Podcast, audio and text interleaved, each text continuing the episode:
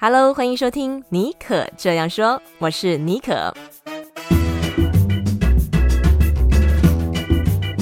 妮可这样说是一个分享不离职创业、个人成长、品牌经营的 Podcast 节目，协助你将副业发展成事业，拥有更多选择权。你也可以这样说，改写自己的人生故事。Hello，欢迎你收听今天的节目。在节目一开始，先跟大家快速 update 一下我的近况啊、这个礼拜呢是美国的感恩节 Thanksgiving。那嗯，感恩节呢，在美国来讲是一个非常重要的节日，大家都会在感恩节的那一天全家团圆在一起。其实就有点像是台湾的过年、农历新年这样子的一个意义哦。那刚好呢，这个礼拜我的父母从台湾来拜访我，那我们就在感恩节的那天晚上一起围炉吃了一个火锅。所以呢，这几天呢，我也是比较悠闲，把我的工作的步调给放慢了，也带他们在湾区附近走走哦。另外，我想要快速分享一位听众的留言哦。这位听众呢，他是在 Apple Podcast 上面留言，他说：“谢谢我的用心，在他开车或者工作一路陪伴。他说我的声音跟文字啊，可以让枯燥的生活带来正向的能量，像是充电般的感觉。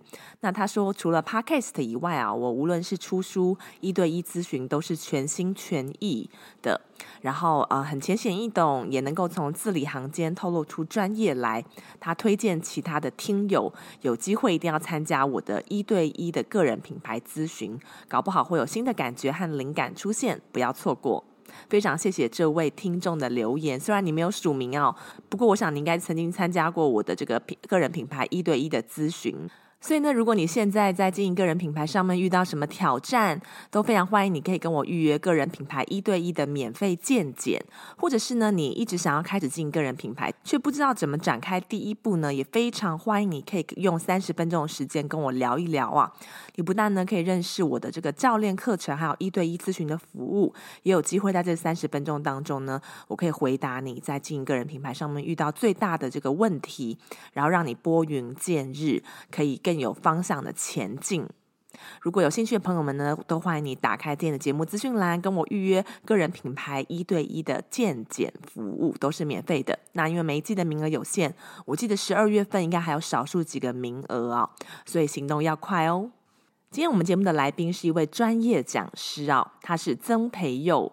他每年的授课时数啊超过五百个小时。那他曾经受邀在科技业、制造业、服务业、保险业、医疗业、教育业和餐饮业啊进行授课。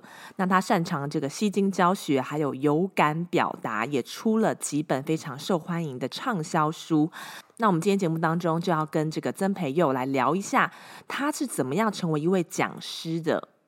以及他在担任讲师的过程当中有没有印象深刻的故事，还有他这一路以来遇到的最大挑战。如果你有兴趣朝讲师之路发展，这一集我们的对谈应该会对你非常的有帮助。好，那在音乐过后，我们就一起欢迎曾培佑。Hello，大家好，我是培佑。哎，今天我们邀请到这个重量级的专业讲师，一定要来好好挖宝。但是首先也是要先来了解一下，到底培佑老师当初是怎么样进入专业讲师这个领域的哦？可不可以分享一下这整个过程是怎么样？是啊，其实如果说进入专业讲师这个领域，就是四个字啊，叫做强行进入。哦，强行进入，所以是你自己刻意的哦朝这个方向迈进，并不是无心插柳柳成荫。对，因为在台湾的教育体系里面，并没有一个叫做讲师系这样的地方啊、嗯。比如说，如果你要当律师，你可以读法律系嘛。好，然后你可以从大学一路养成到研究所啊，最后甚至可能可以实习，那变成一个律师。那有一个养成系统，代表一件事，就是呃，你会有人脉啊，你他可以带着你，或他可以给你很多的意见，你可以问他有没有机会哦，到他的公司实习。可是讲师没有，所以在台湾，如果你想要。成为讲师，你觉得哇，讲师好棒哦！站上台，然后讲的内容让底下的人两眼发光，你觉得这样很有成就感。你喜欢今天在某个地方，明天马上搭高铁或搭飞机到不同的地方上课。那你没有一个人脉可以进入，嗯，好，所以我那个时候就在想，哎，那我怎么办呢？因为我大学是读师大历史系，嗯哼，好，那所以你出来应该是一个历史老师，他不会是一个讲师。好，所以所谓的强行进入，就是那时候我们就要努力的去摸索。诶，那别人怎么进到讲师业的？很多人都是因为在公司里面做了十几二十年，然后呢，他很有绩效，把这个绩效呢转换成分享的内容，然后呢，从自己的公司开始分享，慢慢被邀约，这样子开始。那我我不想要在公司里面待十几二十年，然后才成为讲师。我可不可以一开始就在成为讲师，然后在里面慢慢的累积经验呢？好，那我就发现，哎，其实还是有一些门路可以强行进入的。哦，比如说，呃，你去参加讲师培训。好，虽然台湾没有这个系，可是有很多的呃业界的讲师，他很厉害、很知名的，可能会开一个三天啦、啊、半年啦、啊，甚至一年的哦讲师的培训。好，时间都不一而足。但你去参加之后，你就会认识很多讲师的朋友。对，哦，你你会认识很多他已经是讲师了来进修的人，诶，这人脉不就连接起来了吗？哦啊，哦讲师培训你需要一直上台练习嘛，他就会看到你在讲什么主题，你讲的好不好，那他的公司或者是他合作的单位有没有需要啊？你你多跟他吃个两次宵夜。关系建立起来，maybe 机会就来了啊！所以参加讲师培训啊，嗯、包含参加讲师比赛，然后、哦、还有讲师比赛啊，对，人资啊、管顾啊，哦，会来看你的比赛内容嘛？那他看了之后，他就会觉得说，哎，这个讲师的授课风格跟内容是不是符合我们的需要？嗯啊，如果有，他就会来找你接触。像我人生第一次去上海上课。就是参加完一个比赛之后，被一个管顾公司看到，然后问我要不要合作，嗯、然后就开启了在上海蛮长一段时间的授课之旅。哦，OK，啊、呃，所以怎怎么样成为职业讲师的？很多时候就是透过比赛，透过参加培训，认识这个圈子里面的人，嗯，然后让他看见你可以讲什么，你会怎么讲。好，你讲的不有趣也不行啊！你讲的东西没有符合市场的需要也不行。好，那但是你首先让他们看见，然后慢慢的就有合作的机会，那一路就是慢慢走到今天这样子。哦，原来还有这样子的门路哦！哇，今天真的是长了见识。好，那我们都知道培佑老师，呃，有一本书叫做《极度吸睛》啊。那就是这本书里面其实有谈到，就是吸睛教学，然后还有就是说，像是你的这个呃，身为专业讲师，你的培训的这个主题，还有表达的部分，叫做有感表达。针对你擅长的这两个领域，吸睛教学跟有感表达，可不可以呃跟我们分享一下？你觉得要做到这两件事情的，有没有一些关键的要素？好，然后可以用它来吸引受众的这个注意力。是啊。呃，吸睛教学跟有感表达最大的重点就是说，我们要专注在人身上，而不是我们的教学内容身上。哦，学生的身上就是了。哦。对对对，很多时候我们就想说，我的内容还没有教完啊，所以我要讲快一点。可是我们没有观察到说，哎，其实学生，你的学员他已经两眼无神了，那你就算教完，他两眼无神也没有意义啊，对不对？所以当我们 focus 在人而不是内容的时候，我们其实所谓的吸睛或是在教学上、演讲上抓住注意力是很简单的。举个例子，不用带活动，呃，不用一定要讲故事。可是你想一下嘛，如果今天你讲了三四十分钟，底下的人从原本正笔疾书啊写笔记，从原本会举手回答你的问题，从原本两眼炯炯有神，嗯，然后变得有点累了，有点迟缓了。是不是这个时候你可以暂停一下，然后你就很简单的说一句：“哇，大家听到这边刚刚内容知识量很多哈，头有点肿胀，对不对？来来来，我们站起来，稍微动一下，让大脑消化一下。OK，嗯，所以他们是不是就会站起来动一动？好，边动哦，我边问你一个问题：刚刚前面三十分钟，你印象最深刻的一个重点是什么？嗯，好，或者是刚刚三十分钟，你觉得可以运用在你工作中的一个重点是什么？好，你边舒展一下你的筋骨，边想这个问题。好，有答案，好，你就坐下。有答案，可是你还想动一动，没关系哦，你还是可以动一动。我们大概两分钟的时间，嗯，好，所以这是一个什么？暂停。那因为我们的重点是 focus 在人身上，我们知道一个人他是没有办法持续注意力很长时间的嘛。番茄钟告诉我们，当我们专注的时候，最多最多，我说的是成人哦，嗯，也就是二十五分钟而已啊。对。对不对？好，那但是我们上课不止二十五分钟，有些时候我们一上课是六个小时啊。那所以，我能不能三十分钟、一个小时左右的时候，让他的大脑暂停接收资讯？嗯，于是他的大脑就可以休息嘛。玩游戏也算是接收资讯的一种哦。所以很多人会说啊，累了玩个游戏，可是玩玩游戏更累啊。嗯，累了听个故事，可是听完故事更累啊。好，所以听故事或是设计体验活动都算在二十五分钟或三十分钟里面啊！你要让他大脑暂停一下。嗯。所以以吸睛教学的角度来看，这不是什么很复杂的技巧，就是要懂得适时的暂停，好让听者的大脑停止接收资讯，让他去整理一下刚刚听到什么。嗯，这很重要。我印象很深刻。我会有这个想法，或是发展出这套，就是有一天半夜的时候，好几年前了，大概八九年前，半夜的时候，我收到一个大学教授寄信给我，那措辞非常的激烈。他说什么？他说：“朋友，不会讲故事错了吗？不会带活动错了吗？我每天准时上课，准时下课，兢兢业业把该讲的内容交给学生，为什么他们教师评鉴？”给我两颗星，你知道满分五颗星吧？他两颗星，那是要写报告的。嗯，那后来因为我那时候不认识他吧，他是寄那个 Facebook 的讯息给我，他算是陌生讯息被我捞到。我就一聊才发现，哦，是一个国立大学的教授。哦，他教的是那种国家考试会考的科目，而且是必考科哦。嗯、哦，所以从以前到现在，哦，那同学对他是很尊敬的，因为。只要上好这个科目，国家考试考过，就会成为铁饭碗的其中一份子嘛。可是没想到，在这个时代，学生注意力急速的下降啊。结果呢，他按照以前的方法上课，竟然没有人要听。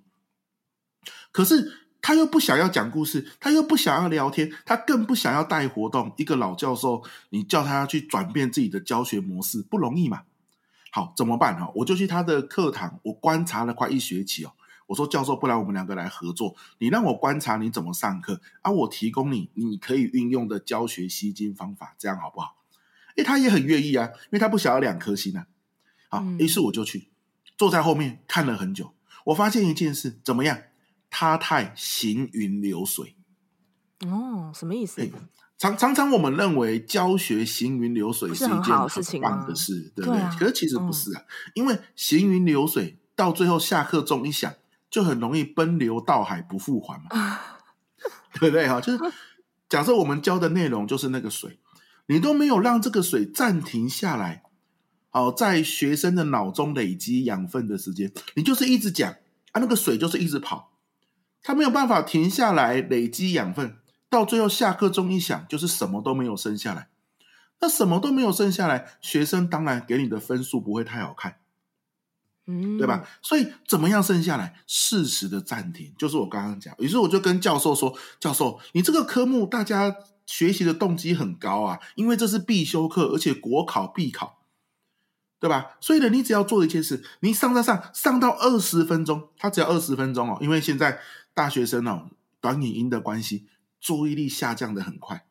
好，十五二十分钟，你就暂停一下，然后呢，问他们刚刚这个地方，你觉得？”国考会考哪几段？你给我勾起来，嗯，对吧？哦，原本他们是一直听，忽然之间被暂停了，要去回顾刚刚二十分钟教授讲的内容。还有一个小任务叫做勾出，你觉得国考哪里会考几率最高？那是不是他们一整节课之后五十分钟嘛？大学生大概暂停两到三次，两到三次不是请他画线画重点，就是勾。考试会考的地方，不然就是圈起来你听不懂、有疑问的地方。嗯哼，好，这样的暂停时间，一节课结束之后，是不是学生就会觉得哇，有一些印象深刻的地方，不懂的也问教授，问到懂，诶，嗯，那这样他觉得这堂课有收获嘛？同时，不是从第一分钟讲到五十分钟，而是每二十分钟就会让他大脑休息一下，回顾一下。嗯，所以只是改这样子而已哦，没有讲故事，没有聊天，没有活动。可是抓住以人为本这样的角度之后，跟时间做朋友，嗯，很快的，在下一学期他的分数就回到四分，本来二点五哎，变四分。Okay. 再一学期，因为那种暂停的活动更多元了嘛，嗯、哦，还有什么两个人互相提问啊，哦，然后呢，这个做一个学习单啊，啊，一次写一题，不要一次写那么多题啊。我教授自己很会发想，好、哦，这些简单的回顾技巧，再一学期分数来到四点七，哎，四点七已经是很厉害的分数了，满分是五分，对不对？可是他没有改变啊，他只是。少做了一些事，懂得暂停，嗯、不要太行云流水啊，这样子而已。OK，好，所以你问我说，吸睛教学是重要的元素是什么？就是重要元素就是你要跟时间当朋友，你要以学生为本，好了解他们的状态，适时的暂停。那我觉得这是很核心的一件事，这样。嗯，哦，哇，这个真的是蛮出乎意料的，通常都会。呃，想说哦，要怎么样破题呀、啊、开场啊，或者要讲什么故事？哦，没想到却是大家都忽略了这个暂停的艺术啊，反而你要以退为进啊，呃，留白，反而就会让大家可以吸收的更多哦。我觉得这一点真的，嗯、呃，受教受教。下次我演讲的时候也会采取这样的策略，用起来，用起来。嗯，对。那很好奇耶，在你呃，身为这个专业讲师的，就是这么长年的。经验当中，你有没有遇到那种特别有挑战性或棘手的 case？比如说有观众啊，台下的观众问一些很刁难的问题啊，或者是说就是没有办法跟学生互动，啊、呃，那你是怎么样处理这种情况的？对，其其实我们在企业上课最怕的就是有人忽然之间站起来，然后说啊，这个东西哦，我们早就用过了，没有用啊。哦，真的有人会这样子哦。对，很多啊，而且而且那个、哦，万一他是那种职级很高的，或是资深的，更恐怖啊！就是真的马上影响整个教室的人了。啊、嗯，这就属于棘手情境嘛。其实老师最怕遇到这一种，因为遇到这一种代表一件事啊，你的专业、你的 know how 是没有用的。不是所有人都这么想，可是万一是高级的、高阶的主管或资深人员这样子讲，就很麻烦。你会，他会带动其他人的学习意愿嘛？那、啊、你讲师自己心里面也会七上八下，对不对？啊，真的。那我常常听到很多老师遇到这样的一个问题，可是哦，说真的，会遇到这样的问题，代表一件事啊，就是我们事前的准备功夫没有做好。嗯，其实我自己啊，我我说句老实话，我我并不是说什么啊，这个太骄傲什么，是我真的没有遇过这样的状况。可是原因是我我们的教学不是在进教室才开始，我们在课前就开始了。什么意思啊？比如说，我们课前就开始请同仁填问卷。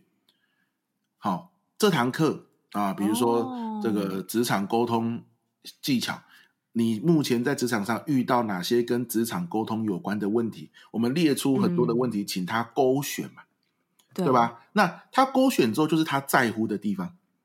好，在乎的地方，我们再把它做整理。OK，那比如说就是五个大家现在常遇到的困境，我们把它整理出来，对吧？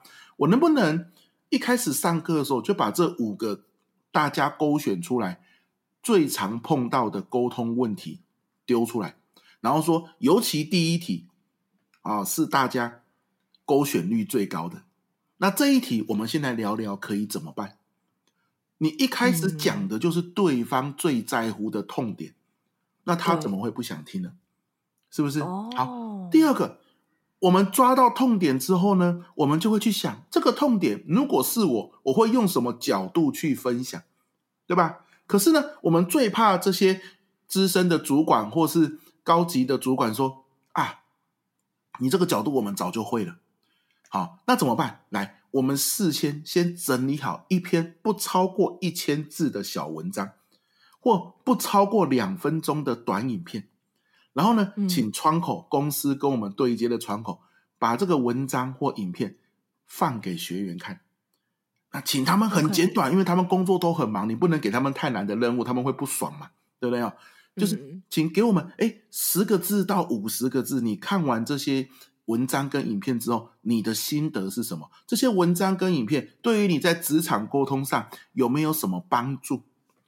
好，从他们回回来的心得，我们就知道啊，这些内容他们是觉得有建设性的，还是觉得是老调重弹？那、哦、他们的意见我们就可以参考。Test water，嗯，对，这就是测试嘛。那这一测试，我们一收到这些东西，我们就知道哦，这样的角度切入好不好？好，是不是从他们意见里面，我们可以再加入其他的角度的内容或技巧进来？所以早就已经在上课了，不是进到教室才开始。好，那你进到教室才开始，就很容易遇到危机啊。啊，这就好像你煮饭，你备料都是从你开始煮，火一开你才备料，那绝对是 乱七八糟啊！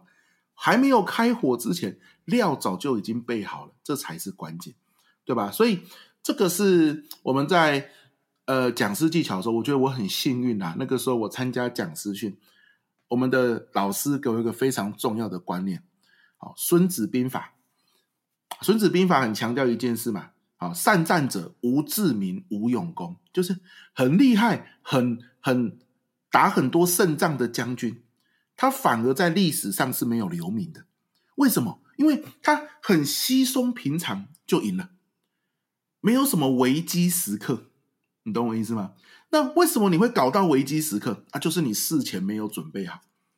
好，所以厉害的将军事前可能那种呃敌情的探测啊。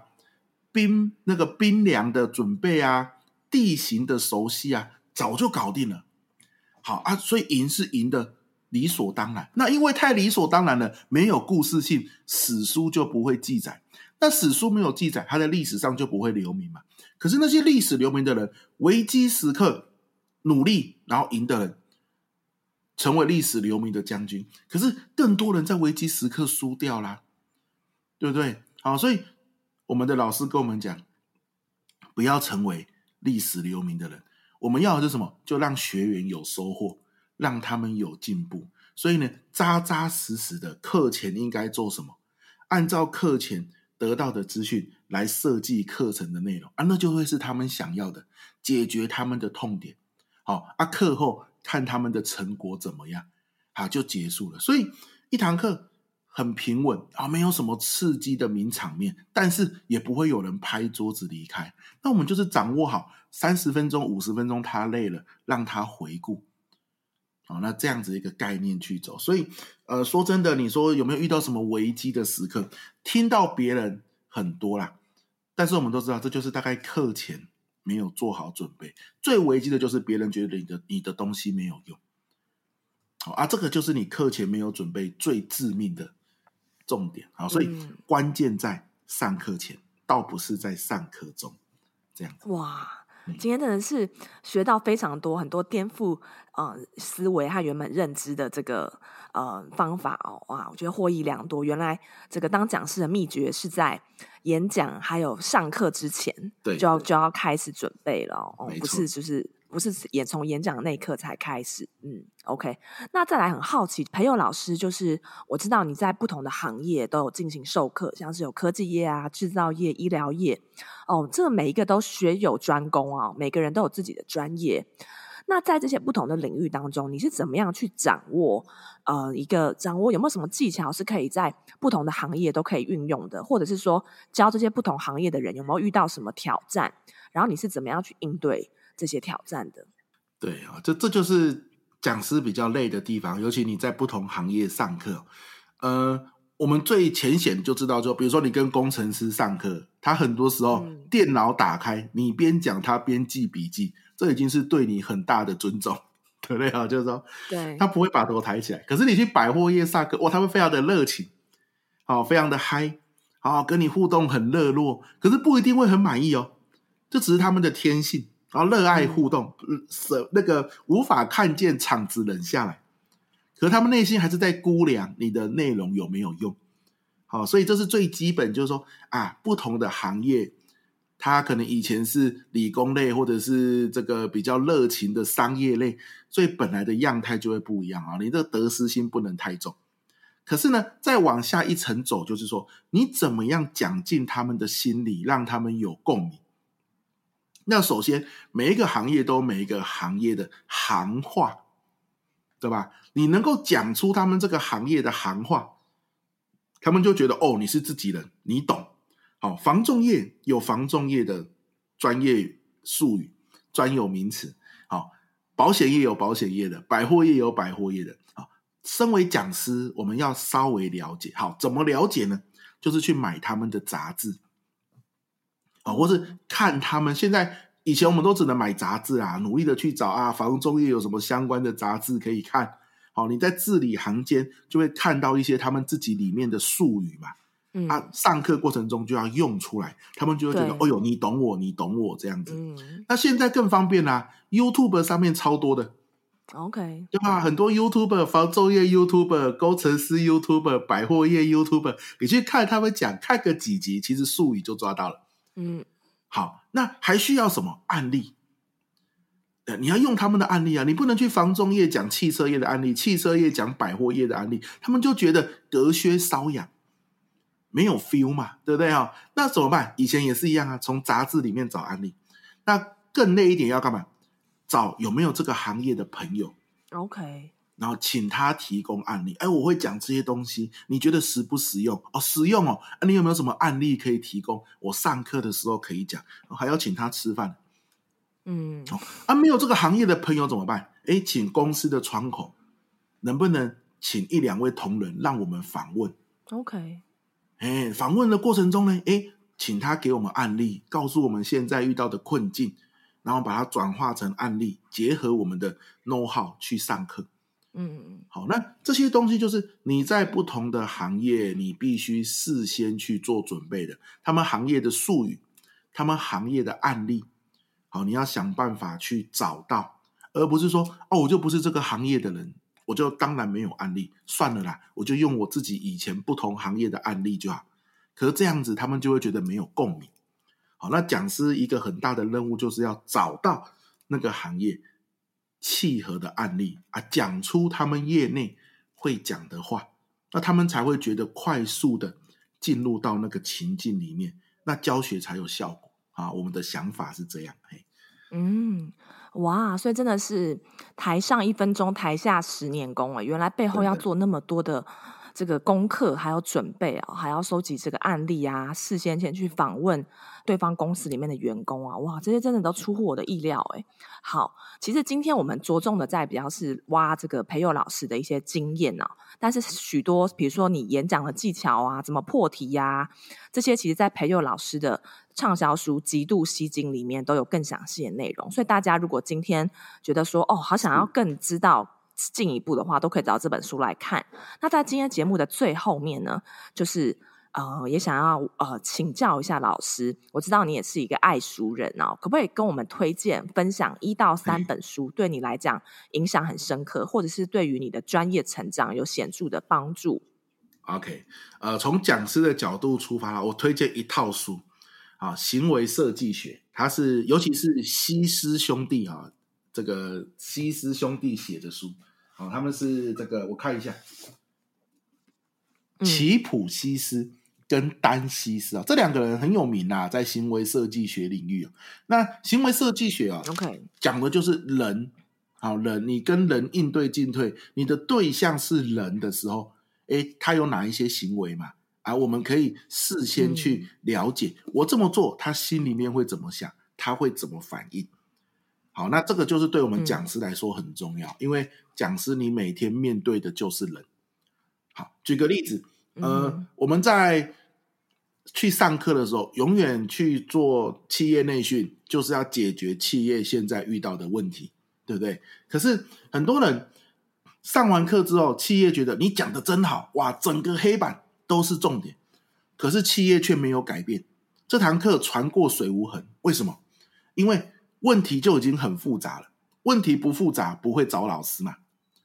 问题就已经很复杂了，结果你给的解答也很复杂，写满整个黑板，那复杂的答案本身就会成为新的问题，因为不好执行嘛，嗯、对吧？所以行为设计学告诉我们什么？越是复杂的问题，越要找到简单的答案，然后那个答案重复做、重复做、重复做，就会创造改变。好，那所以这是一个很重要的提醒啊，就是说，诶，今天这个问题有够复杂，基本上只要跟人有关的问题都是复杂的问题，对吧？好，那所以我们怎么样找到简单的答案呢？好，那行为设计学里面就提供了一系列找到简单答案的方法跟工具。好，那这个在我们运用在企业上课里面是非常重要的。我们都要提醒自己，不要太复杂.不要太复杂，不然就会变成正确的废话，就是很正确，可是太多了，我无法做，跟废话没什么两样。啊，所以行为设计学，尤其是西施兄弟这一套书，我个人是非常的推荐。我买了快要不知道也快要十年有了吧，看了无数次，都翻到快烂掉了。可是这还是我的案头书啊，有些时候有空、嗯、啊，刚好是书跟书之间的空窗期。我就会翻这套书来看，每次看都对自己的呃，不管是课程设计啊，或是在企业上课的一个运课方式啊，都有很大的帮助。这一套有四本，嗯，好，推荐给大家。OK，嗯，哇，好好好，太棒了！我们也会把这本书的连接放到我们今天的节目资讯栏。好，那在最后的最后呢，可不可以给想要进入这个专业讲师领域的人，或者想要成为更好的演讲者的这个听众朋友一些建议，或你有什么话想要告诉他们？是哈，因为讲师这个行业，我们刚刚说嘛，每天面对的就是人哦，而且他很残忍，就是你一次课上完，你直接就会拿到回馈，对吧？哦，他会发回馈表，就像刚刚那个大学教授，为什么我只有二点五分？而且这个很残忍，是一堂课结束，分数就来了，分数就来了，分数就来了，非常快的，对吧？那我们去企业上课也是一样，每次课程结束最后五分钟就是写回馈表的时间啊。那那个分数一出来，你有没有下一堂课，马上就知道了，对吧？只要有一个学员说啊，这个上课没有什么用，管顾就会开始，人资单位就会开始思考，是不是下一次还要找你，就是那么血淋淋的。嗯好，一个人的分数在三分以下，平均分数没有在四点五分以上，基本上你之前的努力，好，都算是打水漂了。好，你就要重新来过了，因为不符合他们的需要，所以这个是很残酷的。所以我觉得说，如果要给老师或讲师一句话，我自己每天在这个地方哦，这样子自我折磨那么久，我觉得这个 Toyota 的核心概念很重要。好，他们有个 TQM 系统嘛，对不对？全面品质管理。他们 Toyota 的核心就是，如果上到董事长，下到清洁员，每天都可以问自己：如果这件事重来一次，我可以怎么做得更好？我每天都问这自己这个问题，我 Toyota 怎么可能不进步？那其实讲师就是自己，就是自己的公司嘛，对，对不对？我们自己的课程就是我们的产品嘛。嗯，就算今天满分是五分，你上完课回馈表拿到的是五分。好，你在坐高铁回家的路上，你都要问自己：如果这堂课重来一次，我有哪些地方可以调得更好？我有无数次在高铁上，已经是晚上七八点，所有的老师都下课了。你知道，讲师们最常碰面的地方就是在高铁，或是在机场，对啊，就各自下课，各自回家，遇到就会去打个招呼啊，哎，某某老师你好，你好，这样。然后我看到很多老师都在干嘛？写自己的 Excel 回馈表，嗯，啊，就是哎，我我今天我哪里可以调整，哪里可以更好啊？这里效果不错，要留着；这里反应很差，要调整。都在写这些东西啊，自我回馈。为什么？没有人逼你了，嗯，你你没有主管啊，对不对啊？对你你也没有什么外部力量要逼你，就是自己逼自己。那你只要一天停止进步，你明天就算退步。好，这是第一个，所以 T T Q M，我如果重来一次，我今天可以怎么样更好？把自己一整天的课程做一下梳理，好，哪些环节要调整，哪些案例要修改，这是很重要的。嗯、那第二件事情呢，就是当别人赞美你的时候，你不要觉得人家是不是在客套，人家赞美你，你就开心一下，啊，开心的接受。为什么？因为人家要批评你的时候，也是没有在客气的，嗯，啊，所以。他如果真的觉得你不好，他一定是批评你的啦。所以他今天赞美你的时候，也是真心赞美你的。哦，该高兴的时候要高兴啊，因为人家批评你，你一定是难过啊，对不对？那该难过的时候你都难过了啊，该高兴的时候你在那边客气，那你这条路走不久啊，因为你只有难过没有高兴，嗯，对不对啊？所以这个我觉得也是很重要的啊，就是享受别人对你的赞美，然后面对别人对你的批评。啊，这个心态也是很重要。那这样高兴跟难过来回出现，其实这条路你才可以走得久。哎，这个是我跟大家分享我自己一路走来的小经验。嗯，哇，非常棒，非常棒！今天真的是有听到有赚到，我们进入了这个专业讲师这个神秘的行业，了解这个当中的这个美丽与哀愁，还有许多可能你在书上面都学不到的这些十十几年来累积来的经验哦，都在培祐老师的分享当中。好像嗯、透过他你讲的一些金句啊，还有案例啊，我们更深刻的了解说要怎么样成为一个可以与人互动、真的走入学员心目中的这个讲师，还有要把自己当成一个产品艺人公司，要不断的追求进步。因为其实真的我们没有主管，好也不会有人鞭策你，你只能自己鞭策自己，才能够有下一单啊，才能够有下一个演讲的演讲还有教学的机会。今天非常谢谢培佑老师，谢谢。希望你会喜欢今天的节目。如果有任何想要跟我分享的，非常欢迎你私信到我的 IG，我的 IG 账号是 sjbonjour。也不要忘了在 Apple Podcast 帮我留下五颗星，还有你的留言。呃，也非常欢迎你呢。如果觉得这一集对其他人有帮助的话呢，可以截图这一集的这个封面，然后在 IG 上面 tag 我，这样子呢，我也可以让我知道你有收听这个节目，这是对我做节目最大最大的鼓励。好，那就祝福大家有美好的一周，我们就下周再见喽，拜拜。